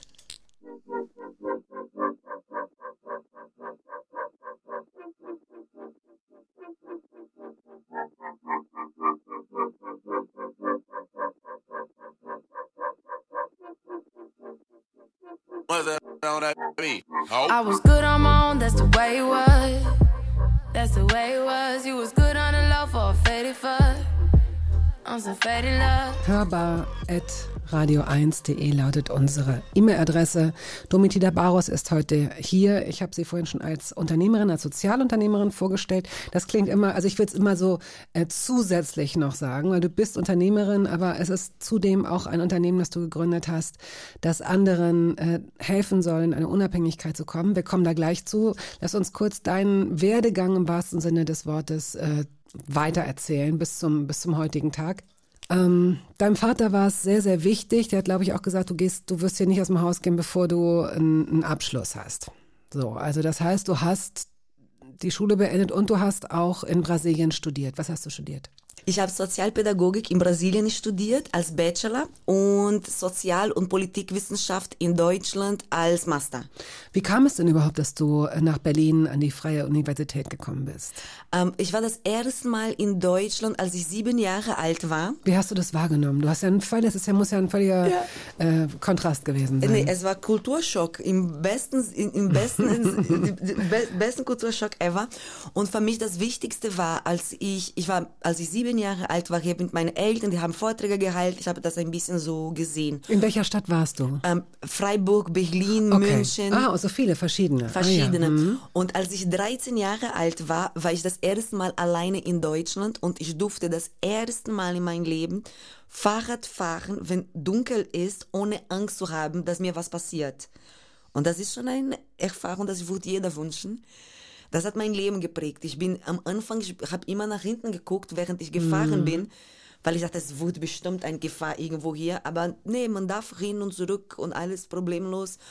Und da dachte ich, nein, ich will auch in Frieden und ohne Angst vor Gewalt und vor Missbrauch etc. leben. Und da hat schon so mit 13 gedacht, das wäre schön. Von meinem Vater war aber sehr wichtig, dass wenn ich sein Haus verlasse und jemand mich fragt, wer bist du oder was machst du, dass ich sagen darf, ich bin Frau Barus, weil ich und ich habe das und das studiert. Vor ihm war sehr wichtig, weil mhm. meine Mutter ist, ähm, das hat auch was mit viel Erfahrung. Meine, ich komme aus einer Mixed Family. Meine Mutter ist sehr blond, mein Vater ist sehr dunkel und ich habe immer sehr unterschiedliche Erfahrungen gemacht, gesellschaftlich, technisch betrachtet. Und für meinen Vater war deshalb immer sehr wichtig, die erste Tochter verlässt nur mein Haus, wenn sie ihr irgendein Studium abgeschlossen hat. Die erste Tochter, also hätte er mehrere bekommen, wäre. Nee, weil danach, er, er, hat zwei Töchter, ich habe eine ah, Schwester, ja. sie ist jünger. Hm, okay. Und die musste nicht studieren, oder die doch, muss doch, nicht sie studieren? ist noch klein. Sie ah, okay. Aber bei ihr, find ich, wenn ich das sagen darf, sie ist heute 15 Jahre alt. Sie lebt mit meinen Eltern in Brasilien. Und sie hat online sich selbst Japanisch beigebracht. Japanisch? Japanisch. Und das ist, das, ich weiß nicht, wie meine Eltern das machen. Ja, sie schaffen es, ihre Kinder und andere Kinder, genau, Neugierde ja. zu generieren. Und das ist ja so wichtig. Also wenn man da den Schlüssel hat, dass Kinder nicht genervt sind vom, vom Lernen. Du hast auch äh, irgendwo dieser, habe ich auch diesen Satz gelesen, ich nehme auch, ich, ich, ich weiß, dass ich alles kann. Oder ja. sowas, du sagst sowas. Oder du sagst, ähm, ich nehme alle Möglichkeiten wahr, um mich weiter zu entwickeln. Und ja. wer dir auch nur zwei Minuten gegenüber sitzt, weiß, das hat nichts mit ähm, Hybris zu tun oder mit Koketterie oder so, sondern das bist du. Du bist wie Pac-Man, der alle äh, Möglichkeiten und alle Optionen, die das Leben dir bietet, nimmt und so Freude an der Veränderung auch zu haben scheint, weil die meisten Menschen haben ja eher Angst vor einer Veränderung. Ich liebe Veränderung, weil für mich ist so, das hat auch was mit diesen Sprichworten, die viele sagen. Wenn du nichts zu verlieren hast, macht mir Spaß. Das ist tatsächlich so. Das ist tatsächlich, weil, ja. Ja, ist tatsächlich so. Da, woher ich komme, wir, wir sagen auch, ich bin geboren ohne Haare, ohne Zähne und ohne Klamotten. Alles ist nur Gewinn jetzt. Und so sehe ich das Leben, wenn jemand sagt, damit dir. Und darum, ich habe meine Ausbildung, ich, äh, meine Ausbildung bevor dem Bachelor war Schauspiel. Und dann habe ich gemerkt, okay, ich liebe Schauspielen, aber ich glaube, ich brauche doch ein bisschen was anderes um mhm. hier raus. Mhm. Und ich sage vieles, ja, ich musste lernen, Nein zu sagen. Und ich bin immer noch sehr schlecht darin. Mhm. Aber das, ich, das ist wirklich so. Ich denke, Leben ist so kurz. Weil ich so viele Menschen auch so früh verloren habe, wahrscheinlich. War für mich immer so, was ist, wenn ich morgen nicht hier bin? Dann will ich die Möglichkeiten wahrnehmen solange die da sind. Weil für mich ist nicht so, wenn ich heute nicht mache, mache ich nach der Arbeit in zwei Tage. Ist nicht. Nee, du bist, äh, du bist so ein Mensch, der, äh, der glaube ich, schlecht äh, sowas verschiebt. Du willst Nee, immer irgendwas nicht. machen. Und ich meine auch, äh, mich zu erinnern, dass du mal gesagt hast, das ist nicht wichtig, äh, woher du kommst, sondern Ja. wohin du gehen willst. Was Ja. ist denn, was würdest du denn sagen? Was ist dein Ziel? Willst du selbst mal eine Schule gründen oder was ist dein Ziel? Meinem Ziel ist tatsächlich, ich, mein Ziel wäre, so viele Menschen wie möglich zu inspirieren durch meine Geschichte und durch die Sachen, die ich tue, nicht die Sachen, die ich sage, sondern die ich tue, dass ich irgendwann total überflüssig bin in alle diese Umwelt- und soziopolitische Sachen, die ich mich einbringe. Das ist sehr wichtig zu kommunizieren, weil viele Leute denken, ich bin ein Aktivistin oder ich bin, ich bin da geboren und ich habe versucht zu überleben auf dem Weg hierher. Und ich finde Themen wie Empathie, Nachhaltigkeit, Zusammenleben in Frieden und respektvolle Augenhöhe sind wichtig. Und das ist auch die einzige Lösung, um auf der Erde na nachhaltig sein zu dürfen. Und sehr oft habe ich mich sehr alleine gefühlt in dieser Arbeit und in dieser Hinsicht. Und ich habe irgendwann durch Social Media vor allem entdeckt, es gibt so eine große Plattform von guten Menschen, die wollen auch sich gut einbringen. Und dann dachte ich, ich bin Entrepreneurin, ich bin Schauspielerin, Unternehmerin. So, Unternehmerin, genau, ich bin Unternehmerin. Ich bin Sozialunternehmerin, ich bin Schauspielerin, ich liebe das Schauspielen, es macht mir unglaublich viel Spaß. Aber ich finde auch wichtig, im Bereich Unternehmertum was zu bewegen, weil da ist auch viel, was man impactful erreichen kann, weil die Konsumenten sich zeigen. Was ja jetzt eine gute Zeit ist, denn äh, jetzt äh, möglicherweise ist das natürlich auch eine, äh, auch dieses Greenwashing, diesen, diesen Begriff gibt es nicht umsonst, sondern Genau. es, es gibt sicherlich auch noch benachbarte Begriffe. Das Unternehmen wissen, sie müssen sich das auf die Fahnen schreiben, sonst kaufen die Leute ihre Produkte nicht mehr. Aber so ein bisschen, so ein bisschen öko sind wir, aber eigentlich sind wir weiterhin äh, äh, gefährlich oder so. Das ist heute nicht mehr ganz so einfach, auch Genau. weil es Leute wie dich gibt. Du berätst Unternehmen, was Nachhaltigkeit angeht, was Ökologie angeht, ähm, was Sozialverträglichkeit angeht. Da hast du Genau. dir äh, ein ein Standbein aufgebaut, auf jeden Fall. Lass uns erstmal wieder Musik ähm, hören. Und ach so, singen tust du ja auch noch. Es ist ja nicht so, dass wir. nee. Girls with Those Curls Remix. Domitila und Ti- Tino? Tino. Tino mit Doppel-E und Y. Äh, Was, ist, was erwartet uns für einen Song? Wie kam es dazu? ist so eine gute Laune-Song. Und der Hintergrund war, ich habe es gemerkt letztes Jahr, dass mein Publikum, sozusagen die Menschen, die mich mit mir auseinandersetzen und diese Themen, die lesen vielleicht nicht jeden Tag die Zeitung, aber die scrollen. Die hören vielleicht nicht jeden Tag Radio, aber die hören einen Podcast oder die hören ir- irgendwelche Plattformen. Und ich habe gedacht, ich möchte so viele Menschen wie möglich erreichen. Und viele Menschen sind eher erreichbar durch Musik als durch einen Vortrag oder eine Beratung.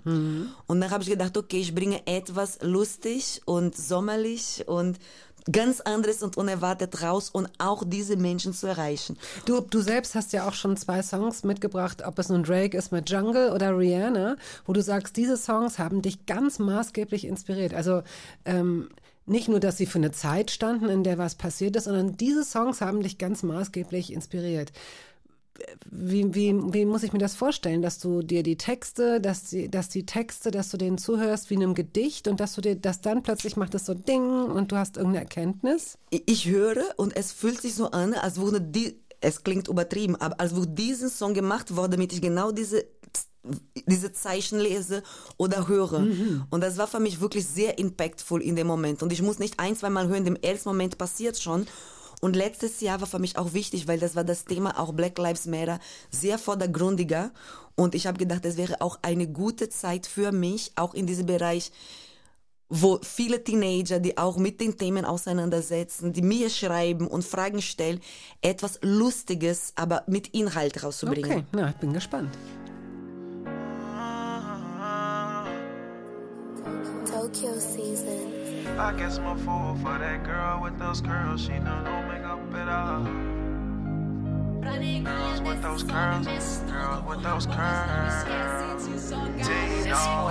Essa é pras minas, pras cacheadas. A debochada em transição vai descendo até o chão. Joga a bunda, joga o alto, quero ver o seu Domitila Barros ist heute hier zu Gast. Du hast in Berlin studiert. Du bist, warte mal, wann bist du denn gekommen? 2006 bist du nach Berlin gekommen, ne? Über ein Genau. Stipendium. Ähm, bist du erstmal in eine WG gegangen? Ich war in viele WGs. Ich habe in fast alle Bezirke in Berlin gewohnt. okay, gut. Äh, gibt es irgendeine, irgendeinen Gegenstand, den du immer noch hast, mit dem du gekommen bist und den du immer noch hast, ja? Ja, und das habe ich selbst erst letzte Woche entdeckt, weil jemand mich darauf angesprochen hatte. Und es kann widersprüchlich wiederklingen, aber es ist tatsächlich meine Bibel. Oh. Meine Oma, bevor sie gestorben ist, hat sie mich als Glücksbringermäßig eine Bibel mitgegeben. Und es gibt sogar Notizen, die sie handgemacht hatte. Und ich habe diese Bibel immer noch. Und ja, das ist, das, ich glaube sogar, ist das Einzigste, was ich noch Mhm. habe. Weil als ich nach Deutschland kam 2006, ich hatte 20 Kilo Gepäck. Mhm. Und ich bin, Gott sei Dank, mir fällt leicht, mich von Sachen zu trennen. Ich muss nicht haben, Mhm. behalten. Mhm. Eigentum ist nicht so mein Ding. Ja, du hast auch eben, haben wir ja festgestellt, wenn du, ähm, äh, die größte Freiheit hat auch Ja. Janis Joplin äh, gesungen, Ich ist, wenn du nichts Freiheit. mehr zu verlieren hast. Also das Genau. ist ja, das ist ja tatsächlich so. Ja, das ist tatsächlich so. Deshalb habe ich nichts, noch nicht mein Klamottenstück oder so von der Zeit, von 2006, als ich ankam. Aber meine Bibel habe ich noch. Und für mich ist sehr wichtig Freiheit. Ja. Und für mich ist sehr wichtig Leichtigkeit. Ja. Und ich habe in meinem Gehirn durch meine Geschichte verstanden, ich habe in mein Gehirn so übersetzt, je weniger ich habe, Mhm. desto leichter bin ja, ich. ist bestimmt so. Wenn ich reisen will Ja. und ich kein, das ist alles Sachen, die für mich mein Leben leichter machen. Du hast ja auch so vieles in deinem Kopf. Du sprichst vier Sprachen, du kannst dich, du liebst es zu kommunizieren. Also im Grunde, ich könnte, du bist, du gehörst zu diesen Menschen, die man in irgendeinem Urlaub mal kennenlernt. Und man muss nur fünf Minuten im Bus neben ihnen gesessen haben und weiß schon, okay, du bist eine sichere Bank. Du wirst überall, du, die Leute werden sich äh, für dich interessieren, werden dich in ihr Herz schließen, werden es okay finden, wenn du auf ihrem Sofa schläfst. Du, um dich muss man sich in dem Punkt eigentlich, glaube ich, gar nicht sorgen. Ja, ich glaube, dass. Da sind wir wieder bei dieser Unabhängigkeit, von der du Genau. gesprochen hast.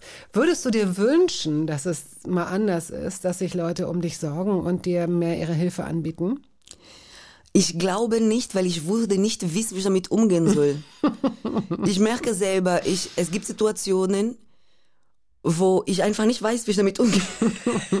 Ja, aber du lernst doch so viel, dann musst du das eben auch lernen, damit umzugehen. Nee, aber ich glaube, ist okay. Bitte, wie gesagt, zu selbstständig sein bringt auch viele Probleme mit sich, weil man, es ist schon wichtig, Schwäche zeigen zu können, zu wissen, wo deine Grenze ist und da Hilfe zu fragen. Aber auf der anderen Seite, ich würde mir nicht wünschen, anderes zu sein, weil ich glaube, ich würde noch nicht mal wissen, wie ich damit umgehe, wenn ich süß und ich merke jetzt. Süß und schwach. Ja, ich, ich merke, wenn ich, das ist auch einer von den Gründen zum Beispiel, wo ich immer erkläre die komplette Geschichte von Miss Germany, weil wenn ich jemand kommt, oh, Miss Germany, ich sage, nein, nein, nein, stopp, halt, Social Entrepreneurship und Welt verändern und Aktivismus und ach so, okay, weil ich glaube, ich würde mich vielleicht sogar nutzlos fühlen. Ich mag das Gefühl, dass ich was bewege und Ja. dass ich proaktiv Ja. Sachen unternehme. Ich mag auch Menschen positiv zu überraschen. Ich habe gemerkt, das tut mir total gut, wenn jemand unerwartet positiv Mhm. überrascht Ja. ist, weil schon erledigt ist und next. Ja, ich kann mir vorstellen, dass, äh, dass viele tatsächlich dich auch unterschätzen, ne? die dich sehen. Du bist äh, 37, du könntest auch locker für 28 durchgehen. Du siehst sehr jung aus, hast diese Energie, bist, bist einfach sehr äh, hübsch, sehr schön. Ähm, nun muss man auch sagen, dass die, diese, nennt man das Statuten, glaube ich, für die Miss Germany-Wahl geändert wurden vor ein paar Jahren. Also es ist ein Familienunternehmen, muss man dazu wissen, in der dritten Generation, glaube ich, oder in der vierten. Und der letzte Familienerbe hat also gesagt, hat sich, wahrscheinlich hat er die Zeichen der Zeit einfach gelesen und gesagt, okay Leute, wir müssen hier was ändern, wenn es Miss Germany noch weiter geben soll. Ähm, bis dato, bis vor drei Jahren, durfte man äh, nicht älter sein als ich glaube 25. man durfte jedenfalls nicht verheiratet sein und keine Kinder haben. Und das hat sich also alles geändert. Heute ist, äh, glaube ich, die Devise Schärpe trägt, wer was bewegt oder so ähnlich, ne? So. Und insgesamt sind 160 Frauen, glaube ich, damals ins Rennen gegangen. Und du hast dich ähm, unter den letzten 22 Finalistinnen durchgesetzt. Das ist man immer für ein Jahr. Wie viel Zeit Bleibt dir noch? Ähm, bis Februar bin ich, bleibe ich amtierende Miss Germany und dann im Februar findet immer das, die nächste Miss Germany Finale statt und dann wurde die neue Miss Germany gewählt und dann wurde die Schärpe über, überreicht. Okay. Ähm, was ist der größte Vorteil? Was glaubst du? Ist es die Aufmerksamkeit, die du für deine anderen Projekte bekommst? Ähm, für mich es ist wichtig auch so erzählen, meine Motivation, mich bei Miss German zu bewerben. Und das war wirklich so. Ich hätte niemals gedacht, dass ich Miss German sein würde. Niemals. Aber ich war in einer Phase, dass ähm, ich war zwei Jahre eingesperrt wegen Corona, war zu Hause mit super viel Energie und habe mich sehr alleine gefühlt. Und ich hatte den Wunsch gehabt, mich mit anderen Frauen zusammenzutun, um Sachen zu bewegen. Und ich wusste nicht, wo lerne ich jetzt Schwestern kennen? Die, und gerade bei Miss Germany steht vordergründig ähm, Diversity, soziale Verantwortung und seit Woman. neuestem, das wusste Genau, seit drei Jahren, ja. genau, genau, Mhm. das wusste Mhm. ich schon. Das war, Mhm. als ich gelesen habe in der Werbung, es geht um Woman Empowerment, ähm, soziale Verantwortung und Diversity, sind drei Themen, die mich sehr ansprechen. Mhm. Plus darüber hinaus, es war Miss Germany. Ich habe gedacht, okay, dann da darf ich lustig sein. Ich muss nicht so total korrekt und Anzug, weil das, ich weiß, wer ich bin und ich weiß, ich brauche diese Kunst auch ein bisschen dazu oder Flexibilität, zumindest kreativ sein dürfen. Und deshalb habe ich gesagt, nee, das konnte was sein und habe mich beworben mit der Intention, Schwestern zu finden, mit wem man sich ergänzende Projekte gestalten kann oder teilweise Business vielleicht sogar auf die Bühne bringen kann. Warum ist es dir so wichtig, dass es Frauen sind? Weil ich bin mit 5000 Geschwistern aufgewachsen in ein patriarchalisches Land. Das heißt, ich liebe unter Menschen zu sein, aber ich bevorzuge meine Schwestern. ist einfach so. Naja, der Druck, den du erlebst, ist auch Ja. in der Regel von Männern ausgegangen. Genau, Ne? Also die und- Gewalt geht in der äh, Und ich Männern. habe in Mhm. Vergangenheit auch über beruflicher Ebene sehr oft die Erfahrung gemacht, auch der Sexualisierung. Das kommt auch noch hinzu. Ich mag gerne so reden, wie ich bin. Ich mag gerne so mich anziehen, wie ich bin und so weiter. Und normalerweise fühle ich mich dabei wohler mit anderen Frauen. Ist Mhm. einfach so. Und, da, und ich bin sowieso in eine sehr männerdominierte Welt. Reicht, ich habe genug. Okay, Sister. Gut. Und dann habe ich gesagt, die Mädels. Und da habe ich mich beworben, um andere Frauen kennenzulernen. Und im Moment ist tatsächlich so, dass durch Miss Germany konnte ich Sachen von meinen Projekten erreichen, dass ich hochwahrscheinlich ein Jahrzehnte gebraucht hätten. Ein, ein ganz konkretes Beispiel ist, ich bin im April mit Bild und mit RTL nach Brasilien geflogen und ich habe mit mir in der Favela alles ge gefilmt. Das ist für mich extrem powerful, weil wichtig ist Bildung, ja. Aber das andere ist, ich glaube, es ist wichtig, dass so eine Geschichte wie meine Geschichte von einer Frau wie ich erzählen sei da dürfen. Das dass ist es sehr eine wichtig. Aufmerksamkeit gibt und dass es Multiplikatoren gibt, die das und Ganze Narrative dann... verändern. Mhm. Es ist für mich Ja. mein Lebensauftrag ist, meine Narrative zu übernehmen. Deshalb sitze ich hier, deshalb ich, rede ich so gerne, deshalb suche ich diese Aufmerksamkeit. Mhm. Es ist nicht, manchmal krie- kriege ich eine Kritik und das heißt, Domitila, du redest so viel über dich. Und ich sage, ja, weil ich werde nicht da sitzen, weil ich Lobbyist bin oder von einer Partei oder von einer Religion bezahlt werde. Ich sitze da als Domitila und nutze meine Lebensgeschichte, Mhm. um Sachen aufmerksam zu machen, um zu zeigen, ist möglich, wenn man aber auch Chancengleichheit ver verursachen kann. We were raised under grey skies. J.P. Cooper hast du mitgebracht. Wollen wir es einfach hören oder gibst du uns dazu ein Stichwort? Nein, das können wir hören, das ist- spricht für sich. Okay.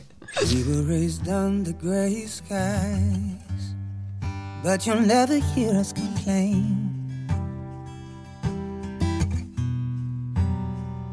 Oh, and Father led with examples of how to draw beauty from pain. So I found a thousand springtimes in her eyes. And I learned to play games in the rain. Oh, when you left us, you didn't really go. I know you're watching me from my head to my toes, and I will not go without. I won't walk without you, no. And truth be told, everybody knows you put the food on my plate and you gave me my clothes, and I will not go. Die Unternehmerin und Miss Germany 2022 ist heute hier zu Gast, Domitila Barros. Ähm, was ist sie denn für eine Unternehmerin? Naja, du hast es schon erwähnt, She is from the Jungle ist eine Marke, mit der du ähm, Bademoden unter anderem verkaufst. Das ist äh, ganz lustig gelaufen, dass ähm, Freundinnen von dir, glaube ich, mal zwar 20 Bikinis gehäkelt haben und die sind innerhalb kürzester Zeit verkauft worden. Genau, She's from the Jungle ist äh, mein Social Entrepreneurship, so wie ich so gerne erzähle, aber es ist tatsächlich mein Baby. Alle meine Träume in einer Box ist, was Jungle für mich ist. Ich habe in einer Brasilienreise vor circa sieben Jahren viele Freundinnen wieder getroffen, mit denen ich aufgewachsen bin, aber die nicht ein Leben führen, wie ich in Deutschland führe. Und es war sehr schwer. Für Leben mich die damit- noch in den Favelas? Die leben noch in den Favelas, die sind Müttern geworden, die leben einfach ein ganz anderes Leben als mein, aber die sind meine Schwestern. Und das ist schwer auszuhalten. Und da habe ich gedacht, was, was kann ich machen? Und da habe ich gelernt, ich soll nicht alleine diese Frage stellen. Warum frage ich nicht die Mädels, Mädels, was machen wir hier? Ich fühle mich schlecht, was soll das? Wir sind gleich. Wir sind zusammen aufgewachsen und das ist für mich zu großer Unterschied, geht gar nicht. Und dann haben die von sich aus gesagt, Domitila, du machst auch hier Schauspiel und Fotos und Model. Alle kennen dich, verkauft irgendwas. Ich meinte, aber was kann ich verkaufen? Was habt ihr Lust drauf? Und so ist die Idee entstanden, Bioschmuck und Bademode herzustellen. Alles handgemacht von erneuerbaren Ressourcen. Der Schmuck wird gemacht von einer Pflanze. Die kannte ich bis dato gar nicht. Ich habe mir, wie heißt die Capim? Capim Dourado. Wow, sie ist nur einen Monat kann man sie äh, ernten in Brasilien und äh, und sie wird, sie sieht aus wie, du hast auch glaube ich Ohrringe, man kann es auch im Netz sehen ähm, und sie ist äh, äh, ökologisch unbedenklich im Gegensatz zu Gold. Also Gold verursacht glaube ich ziemlich giftige äh, Genau, weiß ich Roh, nicht. ja, Rohstoff, beziehungsweise um einen Ehering aus Gold zu produzieren, verursacht man leicht ungefähr 20 Tonnen Giftmüll. Nicht 20 Kilo, 20 Tonnen. Das sagen die Research von Earthworks. Und da habe ich gedacht, das wäre eine gute Mixung. Man kann was Gutes für die Erde machen. Man ist sicher, dass nur ein Monat im Jahr geerntet wird. Und die Frauen dürfen zu Hause auf ihre Kinder aufpassen, trotzdem Arbeit, trotzdem genug verdienen um etwas, was mich sehr wichtig ist, weil die sind meine Schwestern, um in Würde die Frauen weiter zu sein, die ich will, dass, die ich weiß, die die sind. Und das war die Inspiration She's from the Jungle. Wir haben mittlerweile Berlin Fashion Week gemacht, London Fashion Week gemacht. Wir verkaufen hauptsächlich online. Wir haben kein physisches Shop sozusagen. Und es ist mittlerweile eine Tribe. Das heißt, es war nie meine Intention mit She's from the Jungle Millionen Zahlen zu machen. Aber es sind viele Frauen, die Rückkehrkäufer sind und zurückkommen aus den Gründen. Äh, was sind Sie Rückkehrkäufer? Rückkehrkäufer, das heißt jemand, der teilweise jeden Monat kommt, weil Ah. sich so identifiziert und will Alles einen klar. Beitrag ja, leisten. Ja, ja, ja. Also denn, denn äh, wie gesagt, also du unterstützt damit deine Freundinnen. Also Genau. das ist das soziale Projekt und 10 Prozent der Gewinne fließen noch in das äh, Straßenkinderprojekt deiner Genau. Eltern, ne? Mittlerweile sind zwei, zwölf Frauen, die Faschist from the Jungle arbeiten, die werden fair bezahlt und dann 10% des Gewinns geht an dem Mhm. Straßenkinderprojekt von meinen Eltern. Und She is from the Jungle ist eine Social Entrepreneurship, weil ich mache keinen Gewinn damit. Das heißt, ist wichtig für mich, weil ich habe, bevor ich meine ersten Unternehmen gegründet habe, habe ich gedacht, wie mache ich, damit ich nicht Korruption selber zu einer korrupten Person werde? Und dann habe ich gedacht, das muss ein Unternehmen sein, wovon ich nicht lebe. Weil wenn ich davon Geld verdienen muss und davon leben und Profit machen muss, dann kann auch ich eines Tages die Frau sagen, nein, schneller, mehr, besser. Aber wenn ein Projekt ist, wo darum geht, Social Impact zu erreichen, im Vordergrund, als selber reich zu werden, dann würde für mich selber leichter sein, gar nicht zu Leute direkt stressen oder unfair zu sein. Und dann verdiene ich aber auf der anderen Seite, aufgrund dessen, She's from the Jungle, was gesagt wurde, sozusagen erfolgreich über die Bühne gebracht habe, kommen viele andere Unternehmen, die sich auch von mir beraten lassen. Ich habe zum Beispiel eine sehr interessante Geschichte, die ich immer gerne dazu erzähle. Wenn ich zum Beispiel mit She's from the Jungle genug Verkäufer erzeuge, dass ich irgendwann 100 Frauen beschäftigen kann, werde ich diese Favela, wo ich aufgewachsen bin, Impact erreichen da. Weil es sind 100 Familien, die durch diese Arbeit leben können. Und das ist für mich ein Sozialentrepreneurship. Das ist ein Business, der das Leben von einer kompletten Teilbevölkerung ändert.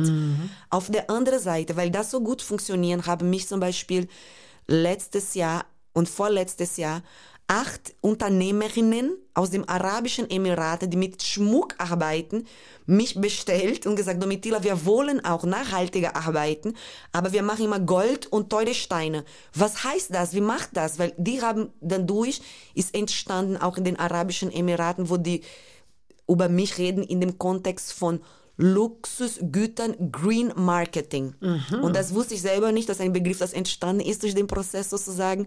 Aber das ist, woran ich als Sozialentrepreneurin glaube. Ich habe ein Unternehmen, die einen Impact auf der Erde hinterlassen wurde.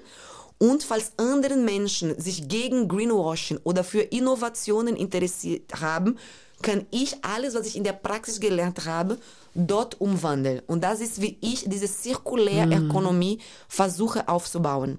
Dieser Pflanzenschmuck, Mhm. ist der denn, ähm, du hast jetzt das einen Ehering genommen. Es ist ja für viele ist ja die Ehe, obwohl sie es eigentlich besser wissen müssten, so, eine, so ein Symbol für die Ewigkeit. Ähm, würde denn so ein, würde so ein Ehering aus deiner Biopflanze, aus diesem, Ja. aus diesem Goldgras, ist der so imprägniert, dass der auch im Zweifel, sagen wir mal, zehn Jahre hält? Ähm, das kann ich, das würde ich nicht behaupten. Das ist, weil es ist nicht imprägniert. Wir nehmen nur die Pflanze und aus der Pflanze machen wir den Schmuck und es wird nicht drauf gesprüht, gerade um die Kette Aha, auf, ja, aufrecht zu okay, alles klar. Und den Vorteil, den wir haben mit Schiss von the Jungle, ist, dass A, es ist eine erneuerbare Ressource. Im Gegensatz zu Gold zum Beispiel, dass man muss immer Minen Mhm. explodieren, um zu finden und irgendwann ist alle, alle.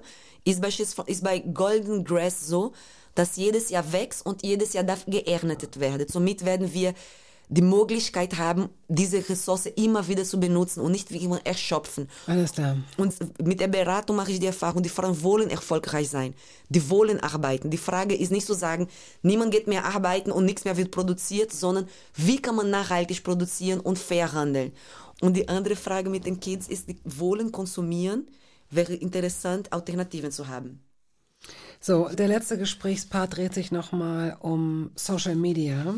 Du hast ja ziemlich viele Followerinnen und Follower. Und ich kann mir vorstellen, dass da sehr viele äh, junge Frauen, Mädchen dabei sind oder Personen, die ähm, als Frauen gelesen werden und die äh, sagen, genau da, wo du bist, will ich auch hin, aber wenn es irgendwie geht ohne das Studium. Das ist eine Sache, die Social Media tatsächlich gemacht hat. Sie verändert die Vorstellung davon, wie man erfolgreich wird oder wie Menschen erfolgreich werden können. Denn viele Beispiele haben schon gezeigt oder eine Reihe von Beispielen haben gezeigt, Leute, die sich selbst gut verkaufen, selbst gut vermarkten, die Kamera im idealen Winkel auf sich äh, scharf stellen, können plötzlich irre viel Geld innerhalb kürzester Zeit verdienen. Ähm, was sagst du diesen Mädchen und Frauen oder auch äh, Jungs? Ähm, ich sage, ich sage immer, zwei Sachen, dass ich gemerkt habe, sind sehr wichtig für meine Community, dass ich sage. Einmal ist meinem Alter. Weil wenn ein Mädchen zum Beispiel jetzt 18 Jahre alt ist und sie denkt, ich will leben, wie Domitila lebt, sie muss erstmal verstehen, Domitila ist, acht, ist mittlerweile 38 geworden und es waren 22 Jahre Arbeit um die Persönlichkeit, es waren Therapien, es waren Bachelor, es waren Master. Ich nehme alle diese Sachen mit mir mit. Ich rede immer über Bildung, genauso wie wir heute am Anfang unseres Gesprächs gemacht haben, weil ich lebe in einer Welt, in einer virtuellen Welt, wo tatsächlich so ist, wo dargestellt wird, als würde man keinen Abschluss benötigen, um erfolgreich zu sein, als würde keine Empathie benötigen, man muss nur entweder gut aussehen oder entertainsam sein und wird schon irgendwas. Und ich bin hundertprozentig der Überzeugung, dass ich wäre niemals erfolgreich on Social Media, wenn ich meinen Masterabschluss nicht hätte. Das ist Fakt. Um diese Welt zu verstehen und überhaupt die Kommunikationsebene zu halten, die ich halte, bräuchte ich Zugang zu Bildung und diesem Studium. Und vor allem, weil ich bin von der Generation, die am Morgen denkt. Ich brauche Mhm, nicht Ibiza mhm. dieses Jahr und verhungern nächstes Jahr. Ich brauche auch nicht, sorry, dass ich jetzt das die Social Media sprache, ich brauche kein Chanel in der Fresse, wenn ich nichts im Kühlschrank habe. Und das ist auch eine andere Thematik von Social Media, weil viele Leute sehen so aus, als würden die so viel Geld machen. Aber ob das die Mhm. Tatsache ist, würde ich auch hinterfragen. Und ich merke von meiner Community und nicht nur die 18-Jährigen, ich habe teilweise 16-Jährigen, die mich auch folgen und mit mir in Gespräch gehen. Und alle sagen, ich werde teilweise entertained hier in dieser Plattform, mir macht Spaß, Aber ich mag nicht, wenn ich mich vergleiche und immer diesem Thema, es ist so wichtig zu verstehen, was hinter ein Foto steckt. Das steckt ein Master, das steckt, ich sage auch immer zum Beispiel, Leute, ich habe jetzt so und so viele Tage nur in Homeoffice gesessen, um jetzt das, diese Treffen zu haben. Und es sieht sehr oft zum Beispiel so aus, als würde man auf einmal auf einer Bühne stehen und eine Moderation machen. Und ich versuche meinen Follower da mitzunehmen, denn ich sage, Leute, ich werde diese ganze Woche mich in Homeoffice einsperren, die und die Research machen, damit ich überhaupt in der Lage sein kann, zu verstehen, was wird da stattfinden. Ich sage auch zum Beispiel, was ich finde, es ist sehr wichtig, on Social Media Transparenz zu bringen. Weil es ist sehr schwierig für die jüngere Generation zu verstehen, wie dieser Lifestyle ermöglicht werden kann. Und das ist etwas, das ich mit extrem viel Verantwortung wahrnehme und deshalb ist für mich immer wichtig zu kommunizieren. Bildung, Vorbereitung, aber auch die Arbeit, die hinter bestimmte glamouröse Sachen stecken. Okay. Wie, wie kann man mit dir in Kontakt treten? Hast du eine, äh, eine Website? Ja, ich habe eine Website, aber tatsächlich am einfachsten ist über, Über Instagram. Instagram, ne? Ja, ja, okay. Weil da bin ich Ja. mindestens zehn Stunden am Tag. Das ist Mhm. auch etwas, das ich immer kommuniziere. Normalerweise, aufgrund dessen, dass ich eine Greenfluencerin bin, ich bin zehn Stunden am Tag online. Greenfluencerin. Ja. Ne? Du weißt auch, dass das dein CO2-Bilanz durch das Online-Sein ist bestimmt ziemlich, naja. Ziemlich- Naja, nee, das ist auf jeden Fall, mich leichter zu erreichen, ist tatsächlich bei Instagram. Okay, also falls Sie mal schauen wollen, was das für nachhaltiger Schmuck ist, mit dem Sie dann äh, die Selbstständigkeit ähm, vieler Familien sichern, schauen Sie sich das an. Domitila Baros wird geschrieben mit Doppel-R, aber Sie finden sie im Internet, wenn Sie Miss Germany 22 eingeben. So, letzter Song für dich. Meine Frau, Amanda. Warum dieses Lied? Weil wir haben gemeinsam gelebt. Amanda und du. Amanda und ich. Und dieses Song hat sie damals geschrieben, als wir gemeinsam in einem Gartenkolonie gelebt haben. Und das ist, ich habe, als ich klein war, habe ich immer geträumt, dass irgendwann wird jemand einen Song für mich schreiben. Ach, und das dann- bist du? Genau, und das bin ich. Oh. Und Amanda, ja, wir sind sehr gut befreundet und wir haben zwei Jahre gemeinsam gelebt. Und das war für mich eine sehr wichtige Zeit meines Lebens. Und Mhm. dieser Song würde mich immer daran erinnern. Ich danke dir für deinen Besuch hier, liebe Domitila. Ich danke für die Einladung. Tschüss.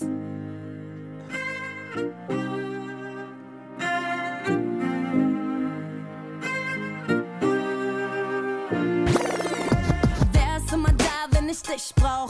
Du, wer kennt all meine Gesichter? Du, wer kriegt die ganze Geschichte? Du, wer hat meine Liebe immer sicher? Du, du. Das war der Podcast der Radiosendung Hörbar Rust. Wir hoffen, dass es Ihnen gefallen hat. Wenn Sie möchten, Sie können ihn abonnieren.